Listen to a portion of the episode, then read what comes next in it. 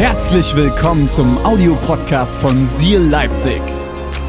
Wenn du Fragen hast oder den Podcast finanziell unterstützen möchtest, dann findest du uns auf sealchurch.de.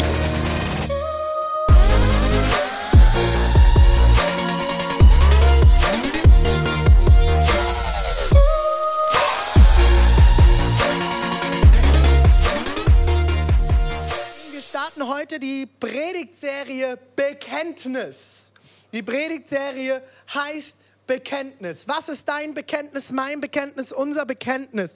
Und ich habe die Predigt heute überschrieben mit 225 Kilogramm Gnade. 225 Kilogramm Gnade. Wenn du dich jetzt wunderst, wo kommen die 225 Kilogramm her? Nein, es ist nicht mein Gewicht. Ich habe abgenommen. Ähm, aber ich werde euch am Ende der Predigt noch verraten. 225 Kilo Gnade.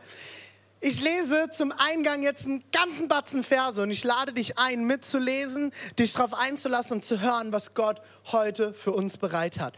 Und ich starte im Jesaja 40 und ich werde eine Sammlung an Versen aus dem Jesaja 40 lesen. Ich starte im Vers 12, dann kommt Vers 15, 17, 22 und 25 bis 26. Wow, wow, ist eine Sammlung, okay? Ich würde am liebsten alles vorlesen, aber dann kommen wir wieder mit der Zeit nicht hin. Aber ihr könnt es gerne danach nochmal selber nachlesen. Jesaja 40 im Alten Testament. Wer kann das Wasser messen mit seiner hohlen Hand? Wer greift den Himmel mit der Handspanne ab? Wer fasst mit Eimern den Staub, der die Erde bedeckt? Wer wiegt die Berge mit der Waage ab und legt die Hügel auf die Waagschale drauf? Seht, Völker sind wie Tropfen am Eimer für ihn, wie Stäubchen auf der Waage. Inseln hebt er wie Sandkörner hoch. Vor ihm sind alle Völker wie ein Nichts. Ihre Macht hat vor ihm kein Gewicht. Er ist es, der hoch über dem Erden rund thront, dass die Menschen ihm wie Heuschrecken sind. Er spannt den Himmel wie einen Schleier aus, wie ein Zeltdach zum Wohnen. Mit wem wollt ihr mich also vergleichen? Wer ist mir gleich? fragt der heilige Gott. Hebt eure Augen und seht, wer hat die Sterne da oben geschaffen? Er lässt hervortreten ihr Heer, abgezählt und mit Namen gerufen. Durch die Macht, die Macht des Allmächtigen fehlt keiner davon. Amen, das war die Predigt. Das ist, das ist, der, das ist der absolute Wahnsinn. Das ist unser Gott. Das ist unser Gott. Und ich will noch, ein, noch zwei weitere Verse lesen. Drei, Entschuldigung, drei weitere Verse aus Matthäus 10. Die Verse 29 bis 31. Das ist der große Gott. Ihr wisst doch, dass zwei Spatzen für ein paar Cent verkauft werden. Wisst ihr, oder? Wussten wir alle. Für ein paar Cent verkaufen wir Spatzen. Doch nicht einer von ihnen fällt auf die Erde, ohne dass euer Vater es zulässt. Nicht ein Spatz fällt zur Erde, ohne dass der Vater es zulässt. Alles geht über Gottes Schreibtisch. Alles. Könnt ihr im Hiob lesen. Der Teufel, der Teufel stellt den Antrag bei Gott. Und bei euch sind selbst die Haare auf dem Kopf alle gezählt. Und ich habe Thomas Haare schon mal geschnitten, der hat dicke Haare. Das sind viele Haare. Habt also keine Angst. Keine Angst. Ihr seid doch mehr wert. Ihr seid mehr wert. Sagt das einfach mal. Ey, lass uns das mal zusammen. Mehr wert. Ihr seid mehr wert als noch so viele Spatzen. Ihr seid so viel mehr wert, sagt Gott. Habt keine Angst. Er kennt dich. Er kennt jedes einzelne. Bei mir sind die ein bisschen dünner als beim Thomas, sind weniger, aber er kennt sie alle. Ich will jetzt ein Gebet sprechen, weil ich glaube, die Predigt wird heute bei einigen von uns im Glauben, in unserer Festigkeit etwas hervorbringen. Und ich will beten, dass Gott das heute tut in uns. Jesus, ich bete bei allem, was wir heute hören, wenn wir unser Bekenntnis heute durchlesen, wenn wir anfangen, nochmal neu zu definieren, was ist das, was wir als Kirche glauben. Dass du jetzt unseren Glauben stärkst, dass du Neues in uns schaffst und dass du Einheit hervorbringst wie niemals zuvor. Wir lieben dich. Amen. Wir wollen uns in den nächsten Wochen mit unserem Bekenntnis als Kirche beschäftigen. Und es ist nicht nur das Bekenntnis unserer Kirche, sondern das Bekenntnis der gesamten Kirche. Was ist das, was wir als Kirche glauben? Was ist das, was wir als Christen glauben? Und ich werde immer wieder gefragt, diese Frage kam schon so oft auf. René, was glauben wir denn? Was ist die Doktrin unserer Kirche? Und ich habe immer eine einzige Antwort. Und manche Leute finden es cool, manche Leute stellen es zufrieden, andere Leute sagen, oh, das ist aber nicht viel. Aber ich glaube, es ist das Wichtigste. Und das ist das apostolische Glaubensbekenntnis. Und ich will es jetzt mit euch lesen. Und dort, wo ihr zu Hause sitzt, vielleicht kennt sogar einige auswendig, weil ihr aus der Landeskirche kommt und es mal auswendig lernen musstet, so wie ich. Ähm, ich werde trotzdem hier ein bisschen mit draufschauen, dass ich auch ja keinen Fehler mache. Das war ja nämlich jetzt ein schlechter Moment dafür. Ähm, genau. Es ist das apostolische Glaubensbekenntnis. Ich werde gleich dort noch mal tiefer reingehen. Und wir werden es jetzt lesen. Wer es mitsprechen kann, kann es gerne mitsprechen. Ich glaube an Gott, den Vater, den Allmächtigen, den Schöpfer des Himmels und der Erde. Und an Jesus Christus, seinen eingeborenen Sohn, unseren Herrn. Empfangen durch den Heiligen Geist, geboren durch die Jungfrau Maria gelitten unter Pontius Pilatus, gekreuzigt, gestorben und begraben, hinabgestiegen in das Reich des Todes, am dritten Tage auferstanden von den Toten, aufgefahren in den Himmel.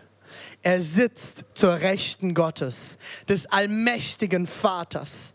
Von dort wird er kommen, zu richten die Lebenden und die Toten. Ich glaube, an den Heiligen Geist, die heilige christliche Kirche, Gemeinschaft der Heiligen, Vergebung der Sünden, Auferstehung der Toten und das ewige Leben. Amen. Amen. Ich habe euch eine kleine Geschichte mitgebracht aus Indien. Und zwar waren es fünf Männer, die waren blind. Fünf blinde Männer. Und man stellte sie zusammen hin und holte einen Elefant. Und jeder dieser Männer stand an einer anderen Stelle dieses Elefanten und sie sagten, hey, fasst mal an, was vor euch steht. Und sie fingen an, den Elefant zu berühren und fühlten, wie dieser Elefant sich anfühlt, aber sie wussten nicht, dass es ein Elefant ist. Und dann wurden sie wieder zurückgeholt und mussten erzählen, was sie gespürt haben. Und da wahrscheinlich keiner von Ihnen bisher einen Elefanten mal gespürt hat, weiß nicht, wie viele Elefanten du schon angefasst hast, ich leider noch nicht, ich würde gerne mal einen berühren, ähm, hat dann erzählt, was er gespürt hat. Und der Erste sagt, also das, was ich gespürt habe, war wie eine Schlange. Es war so lang und äh, hat sich gebogen, es war warm, es war wie eine Schlange. Der Zweite sagte, also das, was ich berührt habe, war wie ein Baumstamm es war stabil, es war fest, es war rau, es war wie ein Baumstamm. Und der dritte sagt, also das, was ich angefasst habe, das war wie ein Wal. So stelle ich mir einen Wal vor. Feste Haut und äh, sehr großflächig. Und so ging das weiter. Jeder erzählte. Der andere erzählte, es fühlte sich an wie eine Peitsche. Und alle haben ihr Erlebnis gehabt. Aber keiner konnte sagen, ich habe einen Elefant angefasst. Und ich glaube, so ging es den ersten Christen. So ging es den ersten Christen, die sich die Geschichten von Jesus erzählt haben. Ich will nicht wissen, hey, jeder Einzelne hat irgendwas erlebt. Da war Maria Magdala die hat ihre Geschichte mit Jesus geschrieben. Da war Zachäus, der auf den Baum geklettert ist und Jesus hat nachher mit ihm und den, seinen sündhaften Freunden gegessen. Was wird er erzählt haben? Herr Jesus war der, mit dem kommt mal essen. Der hat mit meinen Freunden am Tisch gesessen. und Und da war Petrus. der hat gesagt, der hat gesagt, hey, Herr Jesus ist der, der mir vergeben hat. Er hat mich so sehr geliebt, er hat mir alles vergeben. Und so hat jeder seine Geschichte gehabt. Und wir kennen das von den Evangelien. Jedes Evangelium hat einen anderen Schwerpunkt. Da war Lukas, der Arzt, der ganz, ganz detailliert in alles reingegangen ist. Jedes klein, ganz klein und haargenau aufgeschrieben hat. Der unter anderem ganz viel über die Frauen auch berichtet hat. Dann finden wir Johannes, der Poet, der, den Jesus liebte. Der Besondere ja, ich glaube, er war wirklich etwas Besonderes. Er war Künstler, er war Poet. Und Gott ist, und er hat beschrieben, wie Gott ihm, Johannes, begegnet ist. Und er hat es mit ganz viel poetischen Worten beschrieben. Und dann haben wir Markus. Markus. Markus mag ich. Das ist immer das Evangelium, das ich allen Leuten immer empfehle zu lesen als erstes, weil es ist kurz. Markus bringt in 16 Kapiteln kurz und knapp auf den Punkt, wer Jesus ist. Aber auch wieder nur eine Seite. Markus beschreibt die ganzen Wunder. Jesus, äh, er beschreibt Jesus als den Wundertäter. Und so finden wir das überall durch die ganze Bibel. Jeder beschreibt einen Teil. Und so muss es den ersten Christen gegangen sein. Jesus war auf einmal weg und sie haben diskutiert, wer ist denn dieser Jesus jetzt? Was ist denn unsere Überzeugung? Was ist denn unser Glaube? Und uns geht es doch manchmal heute genauso. Ja, wir würden alle sagen, wir glauben an die Heilige Bibel. Äh, ich höre das immer wieder bei unserer Kirche. Wir sind eine bibeltreue Gemeinde. Ganz großes Wort. Da steckt ziemlich viel drin. Aber was heißt das denn? Was würdest du sagen, wenn du gefragt wirst, was du glaubst? Ich habe euch jetzt sogar extra mal die dickste da, äh, mitgebracht, die ich, da, die ich hier habe. Das ist meine äh, Elberfelder Studienbibel mit Sprachschlüssel. Griechisch und Hebräisch. Hier ist alles drin. Mich fragen immer wieder Leute, sprichst du Griechisch und Hebräisch? Nein, ich habe es nicht wirklich gelernt. Ich habe Grundlagen, aber ich habe eine ein Nachschlagewerk. Ich habe ganz viele Leute um mich herum, die es können und die kann ich immer fragen. Und, und mein alter Nachbar unterrichtet in Leipzig, äh, hier an der Uni, die Theologen in Griechisch und Hebräisch. Er spricht Griechisch, Hebräisch, Latein, Englisch, Deutsch, der kann das alles. Ähm, er sagte mir, er ist der Sprachnerd. Und ich habe die mal mitgebracht, weil wir würden alle sagen, ja, das ist doch das, was wir glauben. Hier ist sogar noch Griechisch und Hebräisch mit drin. Das Hebräisch, Dina, deine Sprache, das kannst du, das beherrschst du doch perfekt. Nee, Dina spricht wirklich Hebräisch. Dina spricht, wirklich Hebräisch, hat ein Riesenherz für Israel. Ich finde es so schön. Und äh, da würden wir doch alle sagen, das glauben wir. Aber jetzt ist doch mal ganz, jetzt sind wir doch mal ganz ehrlich. Theologie ist hochkompliziert. Die Theologen streiten sich seit Tausenden von Jahren, was ist denn jetzt wahr, wie ist was auszulegen. Dieses Buch ist voll mit Wahrheit und mit Weisheit, aber es muss interpretiert werden. Und jetzt haben wir auch noch zwei alte Sprachen, wo wir hineingehen müssen. Das biblische Hebräisch ist sogar anders als das Neue. Das, äh, das biblische Griechisch ist ein ganz anderes, es ist Altgriechisch. Ähm, ich, ich sage immer zum David, der hat Griechisch gelernt, hey, du kannst, du kannst, du kannst Altgriechisch, aber kannst nicht mal einen Gyros bestellen. Ja, weil es, ist anders. Das Altgriechisch hat andere Strukturen. Die Sprache ist, ist nicht so umfangreich wie das heutige, heutige Griechisch. Heutige Griechisch genauso wie unser Deutsch heute anders ist wie vor 100 Jahren. Und jetzt müssen wir daraus, müssen wir unsere Glaubensüberzeugung schreiben. Wie soll das denn funktionieren? Und kein Wunder, dass Christen sich auf der ganzen Welt über Überzeugungen streiten, oder? Dass wir um 1000 nach Christus die große Diaspora hatten, die, die, die Trennung der großen Kirche in West- und Ostkirche. Es entsteht die orthodoxe Kirche und es entsteht die, die feste römisch-katholische Kirche und sie trennen sich und sagen, wir haben unterschiedliche Überzeugungen. Die Ostkirche sagt, hey, wir glauben an Jesus, den Auferstandenen. Und die, ähm, die Westkirche betont ganz stark den Tod Christi, der Karfreitag. Und die Ostkirche sagt, nein, nein, nein, das Zentrum ist der auferstandene Jesus. Und das siehst du in den Kirchengebäuden bis heute. Die katholische Kirchen sind oft eher düster gehalten. Du hast viele Kruzifixe, du hast viele Abbildungen vom toten Christus, vom leidenden Christus. Und das Leid Christi wird sehr stark betont. Und die, die orthodoxe Kirche, warte mal in orthodoxen Kirchen, russisch, orthodox, griechisch, orthodox, ist der Wahnsinn. Ich liebe diese Kirchen. Du kommst rein und die, die sind voll von Prunk. Und jetzt sagst du, aber René, aber das ist doch gar nicht wichtig. Aber wisst ihr was, wenn ich mich dort reinsetze, passiert eine Sache mit mir. Ich kriege Ehrfurcht ohne Ende. Wisst ihr warum? Weil Christus, und das ist, der, das ist das Ziel von orthodoxer Kunst in Kirchen, ist, Gott, den Allmächtigen, den Großen, den Heiligen, den Schöpfer darzustellen, ihm, ihm Ehre zu geben, ganz viel Gold, riesengroße Altarbilder und all das. Und die Kirchen trennen sich. Warum? Weil dieses Buch kompliziert ist an ganz vielen Stellen. Und vielleicht sagst du jetzt, René, nein, nein, nein, es ist total einfach. Hey, ich habe Theologie studiert, es ist nicht einfach. Die Antworten sind nicht so einfach, wie wir uns das denken. Sonst würde Kirche nicht so vielfältig sein und Kirche sich nicht seit Jahrtausenden immer wieder streiten. Christen, Kirchen würden sich nicht spalten, wenn es immer so einfach wäre. Und umso wichtiger ist es, dass wir aber herausfinden, was ist denn eigentlich das Zentrum. Und ich finde das ganz spannend. Eins der ersten Glaubensbekenntnisse, das altrömische Glaubensbekenntnis, es wird groß geschritten darum, war wahrscheinlich, ist wahrscheinlich 125 bis 135 nach Christus entstanden. Und das ist das erste, das sehr nah an unserem apostolischen Glaubensbekenntnis ist. Und so wie wir es heute kennen, wie wir es vorhin gebetet haben, äh, oder äh, eine erste wirkliche Form des Ganzen ist 390 in einem Brief der Mailänder Synode an Papst äh, Sirik, äh, Sirikius, äh, meldet sich direkt Siri bei mir, äh, Papst Sirikius aufgetaucht. Oh, ist genial, oder? Hier, willst du mich, meinst du mich? Nein, den Papst. Und äh, 390 nach Christus ist es das erste Mal in dieser Form, wie wir es heute kennen, eigentlich aufgetaucht. Das heißt, die Christen, ersten Christen am, im vierten Jahrhundert nach Christus haben irgendwann gesagt, okay, wir zoffen uns und die Kirche hat sich gespalten, es herrschte Verfolgung. Und die Christen haben gesagt, hey, wenn ich verfolgt werde, wenn ich mein Leben gebe, muss ich wissen, wofür. Nero hat Rom abgebrannt in dieser Zeit. Christen wurden abgeschlachtet, sie wurden geteert und gefedert, sie wurden kopfüber gekreuzigt, sie wurden verbrannt. Sie wurden mit Säure übergossen. Lest mal die Geschichte. Dann musst du wissen, was du glaubst und wofür du stirbst.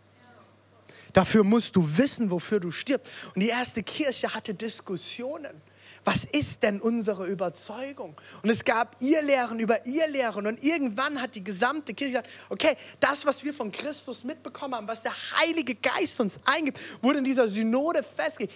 Das ist das apostolische Glaubensbekenntnis. Und ich sage euch jetzt eins, meine Lieben. Was ich mir am meisten wünsche, dass aus dieser Predigtserie entsteht, ist Einheit. Das apostolische Glaubensbekenntnis ist meines Erachtens nach dafür da, Einheit zu bauen. Und Einheit, Achtung, Einheit ist wichtiger als Recht zu haben.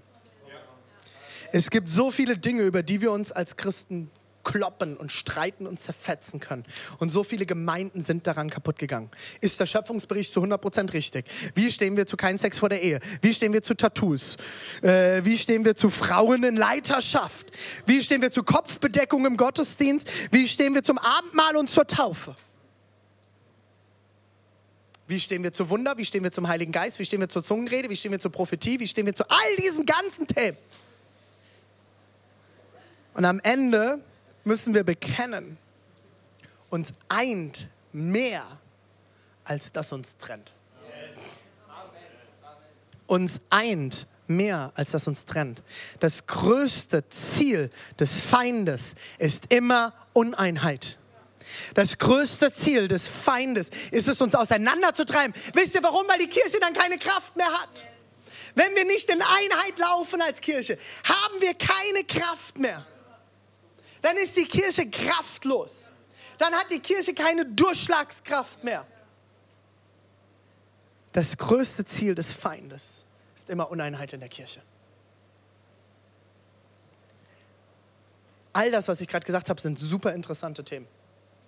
Und über all das können wir stundenlang reden und diskutieren, komplette Small Group Abende damit füllen. Wir können Studienarbeiten, Doktorarbeiten, mein Cousin ist Doktor der Theologie, äh, der hat eine Arbeit über diese Themen auch geschrieben. Hey, du kannst so viel, können wir damit machen. Aber all die Themen, die ich gerade genannt habe, sind Nebenschauplätze.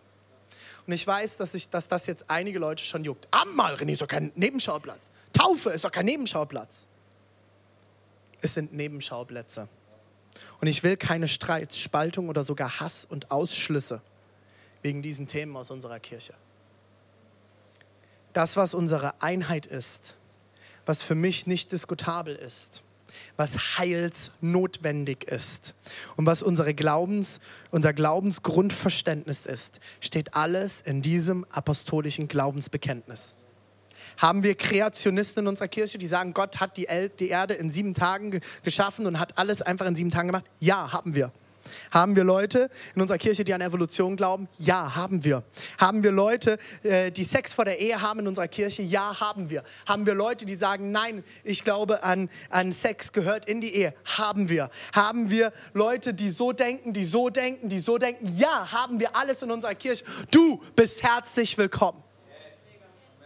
Du bist herzlich willkommen. Unsere Einheit ist das, ist das apostolische Glaubensbekenntnis und nicht, dass wir bei allem übereinstimmen. Wir werden uns darüber nicht streiten in dieser Kirche. Ja, wir lehren von dieser Plattform hier, was wir als Kirche zu diesen Themen an biblischen Überzeugungen haben. Wir schauen als Team als Leitungsteam, als Experten in dieser Kirche, die über die Bereiche schauen, als Pastoren dieser Kirche, schauen wir ins Wort Gottes und wir holen uns Rat und wir, wir haben Überzeugungen. Ich bin davon überzeugt, Sexualität gehört in die Ehe. Das ist meine Überzeugung. Aber wenn du das anders siehst, ist das deine Sache mit Gott. Und dann werden wir uns darüber nicht streiten. Ich taufe keine Babys. Und in dieser Kirche taufen wir Erwachsene.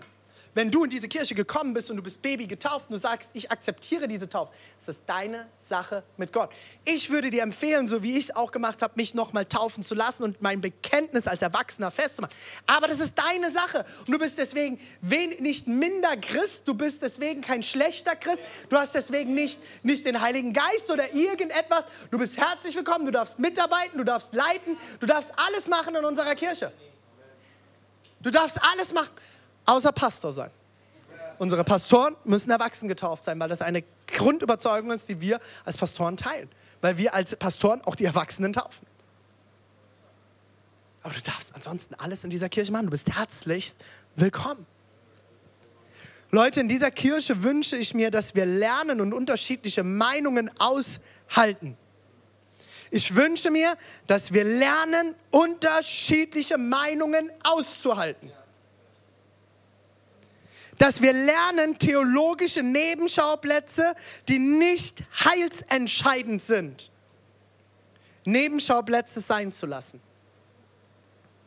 Wie viele Kirchen haben sich wegen solchen Themen zerstritten, gespalten und zerstört? Somit erreicht der Feind sein Ziel.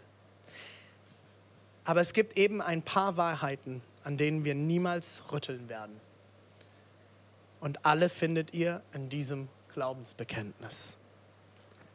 Was du glaubst, wird bestimmen, was du tust. Und deswegen musst du reflektieren und wissen, was du glaubst. Weil was du glaubst, wird bestimmen, was du tust. Es wird dein Handeln in jeglicher Form beeinflussen. Eine Kirche wird nur so stark sein, wie ihre Vorstellung von Gott ist. Das hat Tozer, ein riesengroßer äh, Theologe und ähm, äh, Autor, gesagt. Ich finde es so einen genialen Satz. Eine Kirche wird nur so stark sein, wie ihre Vorstellung von Gott ist. Und mein Wunsch und meine Hoffnung ist, dass unsere Vorstellung von Gott größer wird in den nächsten Wochen, damit unsere Kirche stärker werden kann. Ich will noch in ein Detail heute eingehen. Und ihr fragt euch vielleicht immer noch, was ist denn jetzt mit den 225 Kilogramm Gnade geworden? Ich will heute auf die ersten, den ersten Satz im Glaubensbekenntnis noch kurz eingehen. Dort heißt es, ich glaube an Gott, den Vater, den Allmächtigen, den Schöpfer des Himmels und der Erde. Lasst mich euch eine Frage stellen. Ihr seht jetzt einen Löwen eingeblendet. Wo würde ein solcher Löwe sitzen, wenn er auf euch zukommt? Vielleicht weißt du nicht, das ist ein ausgewachsener Löwe. Es ist ein großer Löwe. Es ist ein, der Führer des Löwenclans, der Chef des Clans. Und so ein Löwe wiegt bis zu 225 Kilogramm. ausgewachsen. 225 Kilogramm. Wenn dieser Löwe jetzt hier reinkommen würde, wo würde der sitzen? Der würde sitzen, wo er will. Der würde sitzen, wo er will. Wisst ihr nämlich warum?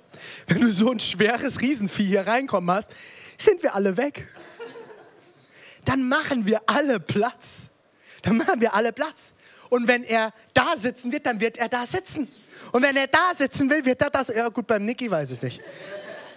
Dann holt er seine Gitarre raus und fiedelt ihn in den Schlaf. Wenn so ein Riesenlöwenvieh kommt, der sitzt, wo er will. Was definiert so einen Clan-Chef von einem Löwen, denn, von einer Löwenfamilie, den Chef? Aufgrund seiner Größe und seiner Kraft ist er der dominante und unkontrollierbare. Und deswegen ist er der Chef dieser Herde dieser Familie der Löwen. Er hat alle anderen besiegt und herrscht. Löwen haben immer wieder Rangkämpfe. Du findest das auch in ganz vielen anderen Tierfamilien. Es gibt immer wieder diese Rangkämpfe. Und der, der der schwerste und kräftigste ist, der dominanteste, der, un, der unkontrollierbare, der ist der, der am Ende herrscht. In anderen Worten, Gott ist der 225 Kilogramm schwere Löwe. Jetzt sagst du vielleicht, warte mal, warte mal, warte mal, unkontrollierbar. Nee, das ist ein krasses Wort über Gott. Kannst du Gott kontrollieren? Hast du schon mal versucht, Gott zu kontrollieren? Ich habe es versucht. Gesagt, Jesus, hey, wenn du das tust, dann mache ich das und das. Und im Hintergrund, ja, dann werde ich mehr Gitarre üben. Und im Hintergrund höre ich Gott und die Engel schon lachen. Und wahrscheinlich stoßen sie gerade mit einem Shampoo an sagen, ja, schon wieder. Gott kannst du nicht kontrollieren. Null. Sonst wäre dieses Jahr anders gelaufen. Ich habe keine Kontrolle. Es ist Gottes Kontrolle. Gott tut, was er will. Und er ist der Dominante, der Große, der Starke, der, der alle anderen besiegt hat. Und wenn Gott kommt, machen wir alle Platz. Und das ist das Krasse, wenn wir jetzt Gottes Gegenwart hier in diesem Raum, wirklich seine pure Gegenwart, wir würden alle zerschmilzen, sagt die Bibel. Wir würden in Staub zerfallen, weil wir die Gegenwart Gottes gar nicht aushalten können. Ich finde es total spannend, ähm, im äh, Zelt der Begegnung, ähm, ganz am Anfang beim Volk Israel, haben, wenn der hohe Priester ins Zelt hineinging, hat er eine Schnur ans Bein gebunden bekommen mit einem Glöckchen. Und dann ist er mit dieser Schnur am Bein ist er reingegangen. Wisst ihr warum? Weil sie Angst hatten, wenn die, wenn die Kraft Gottes und die Gegenwart Gottes zu krass ist, fällt der Tod um. Das Problem ist, dass nur der hohe Priester nach Reinigung und Waschung und alles Mögliche durfte er ins Allerheiligste, durfte er dort reingehen. In die Gegenwart Gottes, wo äh, die äh, Tora, die Schriftrollen aufbewahrt wurden und alles. Und warum die Schnur? Dass man ihn dann wieder rausziehen konnte. Und wenn er umgefallen ist, hat Glöckchen geklingelt und sie wussten, tot. Zu viel Gott. Zu viel Gegenwart. Gott ist krass. Gott ist krass. Und ich finde es so krass, Leute. Wir haben das eingangs gelesen im Jesaja 40. Das ist Gott. Wenn man die Stelle zusammenfassen würde, heißt es, Gott ist unglaublich. Er ist unbeschreiblich groß und, sein, und kraftvoll. Und er macht, was immer er will. Gott ist so groß und kraftvoll. Er hat alle Sterne geschaffen, auch die Sonne. Ist das nicht krass? Die Sonne ist 147,1 Millionen Kilometer weit entfernt. Und doch, wenn du jetzt rausgehst und deinen Kopf in die Sonne hältst, spürst du die Wärme auf deiner Wange von einem Stern, der über 147,1 Millionen Kilometer entfernt ist. Ist das crazy? Die Sonne ist nicht mal der größte Stern. Und es heißt, er hat allen einen Namen gegeben. Er kennt sie alle, er hat sie alle gemacht. Man geht davon aus, dass es Sterne gibt, die die Größe hätten, unser ganzes Sonnensystem aufzunehmen. Man geht davon aus, dass unser Universum 46,6 Milliarden Lichtjahre groß ist. Und wir haben es vorhin im, im Jesaja gelesen. Gott misst es mit seiner Fingerspannweite. Nur mit seiner Fingerspannweite misst er mal kurz 46,6 Milliarden Lichtjahre ab. Und alles ist aus seinem Mund entstanden. Er sprach und es wurde. Ich glaube, es ist noch völlig untertrieben, wenn wir sagen, ich glaube an Gott, den Vater, den Allmächtigen, den Schöpfer des Himmels und der Erde. Gott, der Allmächtige. Allmächtig ist er. Er ist so allmächtig, dass er alles geschaffen hat. Alles. Ja, alles. Die Wissenschaft sagt, es gab einen Urknall, eine Explosion. Hey, ja. Gott hat gesprochen und es wurde. Ja, Mann. Fettes Feuerwerk. Und eine fette Explosion. Also wenn ich Gott gewesen wäre, ich hätte am Anfang eine fette Party gemacht. Ich hätte mit den Engeln da gesessen und hätte eine riesen Party organisiert. Ich hätte es knallen lassen.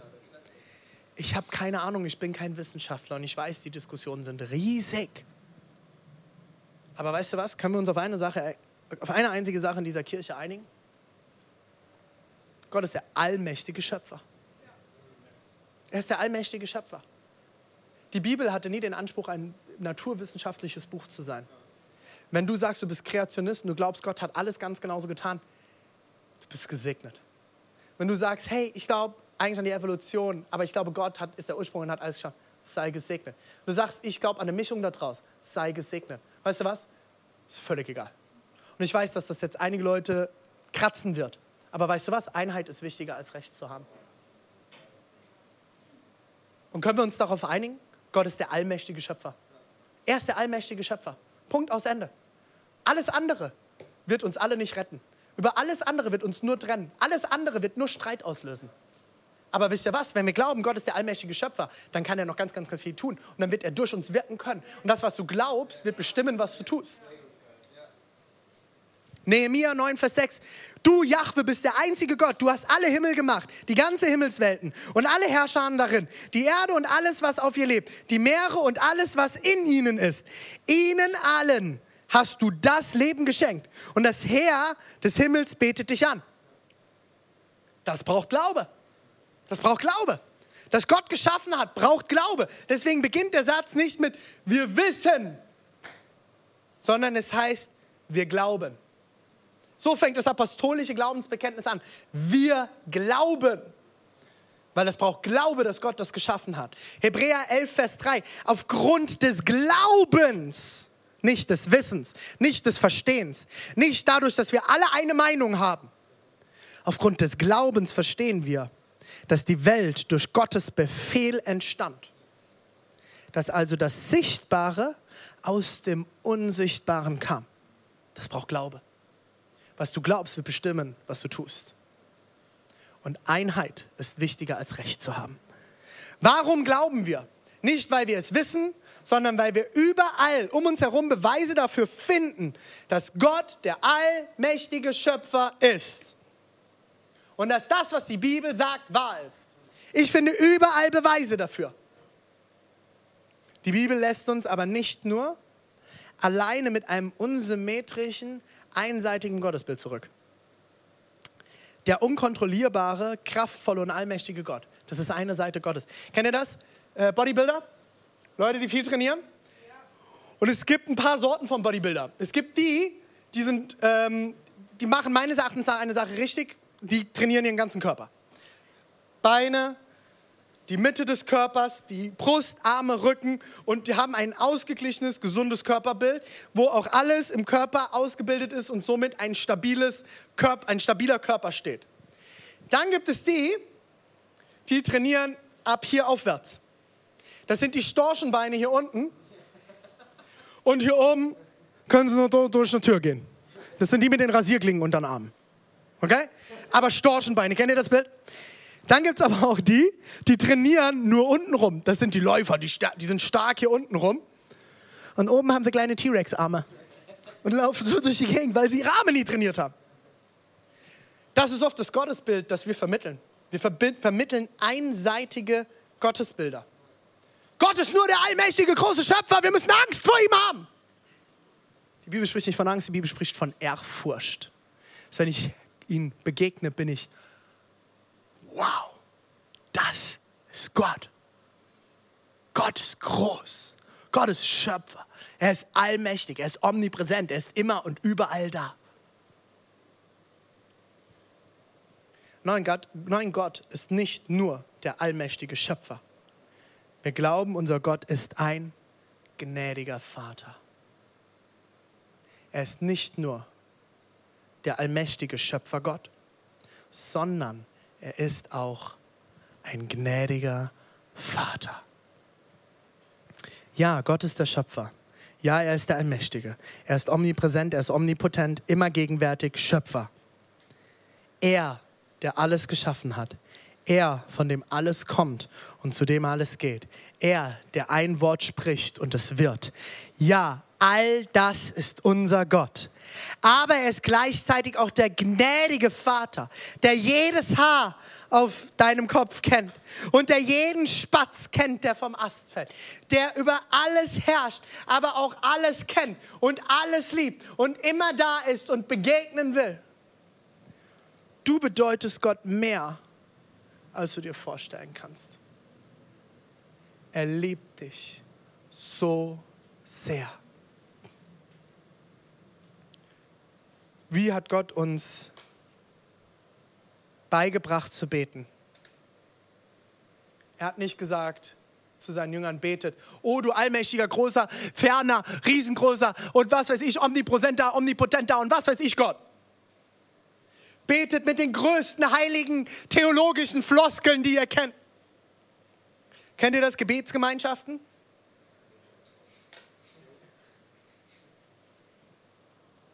Du musst nicht mit tausend genialen christlichen und hochtheologischen Phrasen beten oder das perfekt formulierte Gebet sprechen. Mann, wen willst du damit beeindrucken? Gott? What the heck? Gott kennt dich doch sowieso. Wen willst du beeindrucken?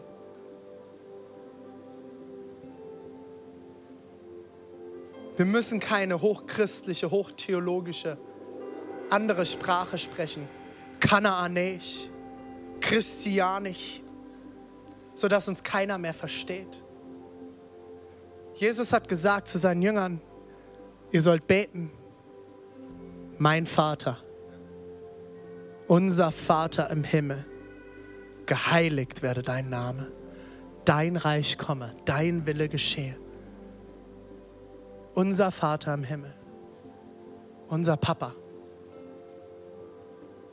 unser Papa. Er sagt Papa, aber Vater, mein Vater. Er sagt keine hochtheologischen Begriffe. Also die Jünger fragen ihn, wie sollen wir beten? Und er sagt, Vater. Jesus sagt, ihr seid meine Freunde. Er sagt, ihr seid meine Brüder und Geschwister. Familie kannst du dir nicht aussuchen, deine Freunde schon. Er sagt, du bist mein Freund. Und ich stelle dir meinen Vater vor, mein Papa, den allmächtigen Gott. Wir haben Ehrfurcht vor ihm. Er ist groß. Er herrscht. Er regiert. Von ihm kommt alles und zu ihm geht alles. Aber er kennt dich, alles, was du bist, wer du bist. Und er liebt dich von ganzem Herzen. Er will, dass wir nach Hause kommen. Komm nach Hause zu deinem Papa, der allmächtig ist, dessen starker Arm dich beschützt, der regiert der beste König. Monarchie auf dieser Welt hat nie wirklich funktioniert. Aber die Monarchie unseres besten Königs, unseres Vaters, wird immer funktionieren, weil er nur das Beste in dir sieht. Und das haben wir vorhin gehört. Ich glaube an das Gute im Menschen.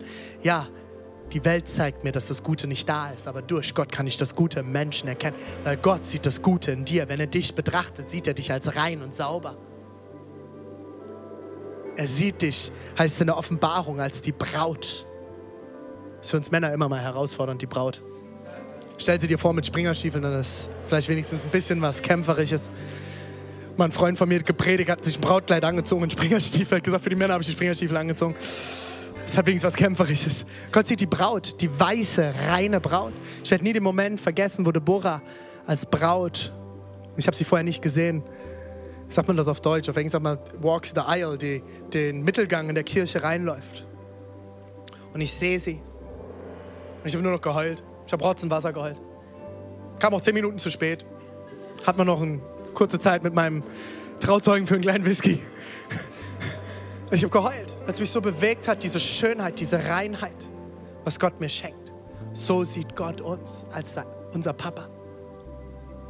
Er schaut dich an und sieht dich als rein. Er sieht dich als schön. Vielleicht sagst du, ich bin nicht schön. Gott sieht dich als schön an. Und jetzt zum Abschluss. Das Interessante ist, und ich will mit einem Bild arbeiten. Vielleicht hilft dir das. Gott ist dein Adoptivvater. Er hat dich durch das, was Jesus am Kreuz getan hat, adoptiert in die Familie. Und jetzt sagst du, warte mal, Adoptivvater ist aber gar nicht so genial. Das ist doch eigentlich ein total blödes Bild, René. Nein, weißt du warum? Ein Adoptivvater entscheidet sich für sein Kind. Als Vater, und ich bin sehr dankbar, ich habe die besten Kinder der Welt, aber als Vater muss man nehmen, was man kriegt. Das Kind kommt auf die Welt und das Kind ist da. Und ich finde das bis heute noch faszinierend. Du nimmst dieses Kind auf die Welt. Es hat noch nichts getan, außer auf die Welt zu kommen. Hat geschrien, äh, braucht jetzt eine Windel, muss sauber gemacht werden und alles Mögliche. Und du schaust es an und du liebst es einfach nur. Aber weißt du was? Gott hat sich entschieden, dich auszuwählen und in die Familie hinein zu adoptieren. Er hat gesagt, ich, ich, ich, ich nehme dich nicht nur. Er hat gesagt, ich will dich ich will dich. In Gott hast du einen Vater, der sich entschieden hat, dein Vater zu sein. Gott ist der allmächtige, 225 Kilogramm schwere Löwe, voll mit Gnade.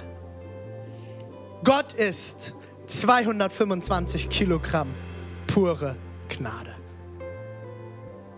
Die 225 Kilogramm, der Löwe ist allmächtig und herrscht. Und ich habe Ehrfurcht vor ihm. Aber er ist auch voller Gnade. Ich habe in Südafrika ein Löwenbaby streicheln dürfen. Es fühlt sich so schön an. Und wer würde sich nicht gerne mal in eine Löwenmähne kuscheln, oder? Und Gott sagt, ja, ich bin allmächtig, aber komm nach Hause und kuschel dich zu mir. Komm nach Hause, leg dich hin. Ich beschütze dich. Und das ist das Geniale. Wenn du bei deinem Vater liegst, das ist nämlich die letzte Frage, was passiert, wenn du bei so einem 225 Kilogramm schweren Löwen liegst und es kommt der Feind? Wo darf der sitzen? Nirgendwo. Weil dann wird der 225 Kilogramm schwere Löwe aufstehen, wird seine Armee hinter sich ready machen, wird seine Jäger, Löwen, Frauen rufen, wird brüllen wie ein Löwe und alles andere hat zu weichen. Alles, was Uneinheit bringt, alles, was zerstört, alles, was spaltet, alles, was kaputt macht, alles, was klein hält, alles, was nicht ermutigt, all das wird er zerstören, weil er dich liebt. Er wird dich beschützen. Er wird dich verteidigen. Er wird aufstehen und brüllen wie ein Löwe. Weil er Leidenschaft hat und dich will. Wir wollen jetzt gemeinsam singen. Wir werden jetzt ein Lied hören. Du kannst es dir anhören, du kannst mitsingen.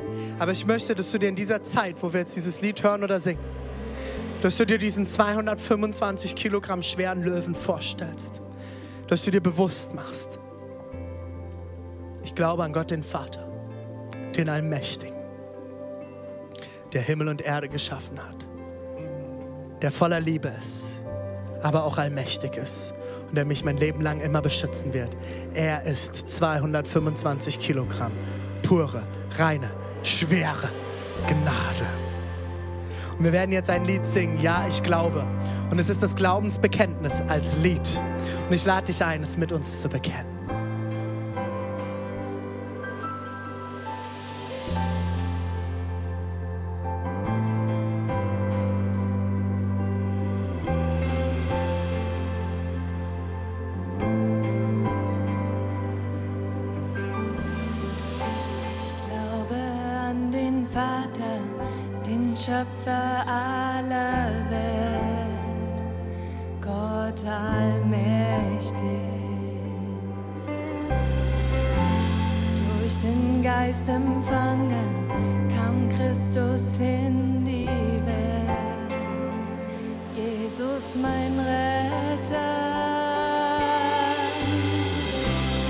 Glaube an Gott, den Vater und an Christus, seinen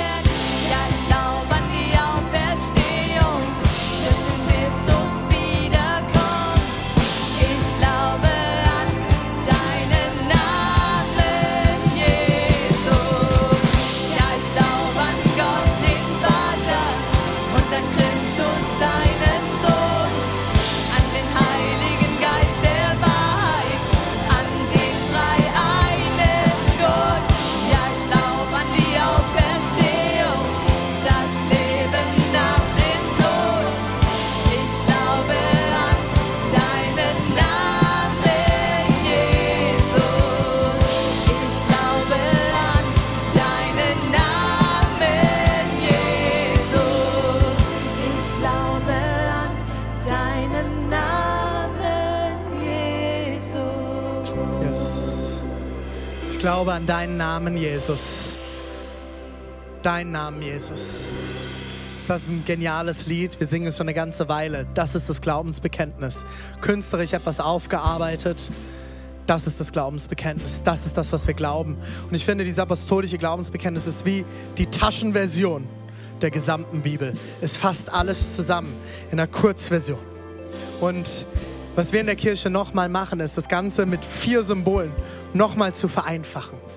Diese vier Symbole siehst du jetzt eingeblendet.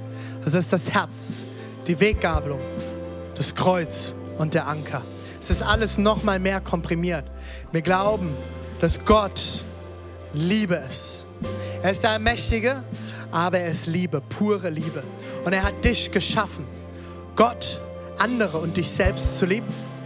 Jede Sünde, alles, was wir falsch machen können, jede Weggabelung, die Weggabelung, die wir nehmen, Abfahrt, die wir falsch abfahren in unserem Leben, kannst du immer darauf zurückführen, dass wir nicht geliebt haben, dass wir Gott nicht lieben, dass wir andere nicht lieben und dass wir uns selbst nicht lieben. Und immer wenn wir das nicht tun, immer wenn wir am Ziel nicht zu lieben vorbeifahren, am Ziel, am Ziel zu lieben vorbeifahren und wir lieben nicht, kommt Tod, kommt Dunkelheit, kommt Verletzung, kommt Schmerz, Krankheit und so vieles mehr in diese Welt. Wir hören das in den letzten Monaten so viel auch in den Medien. So viele Dinge, die wir in dieser Welt kaputt machen. Dadurch, dass wir nicht lieben.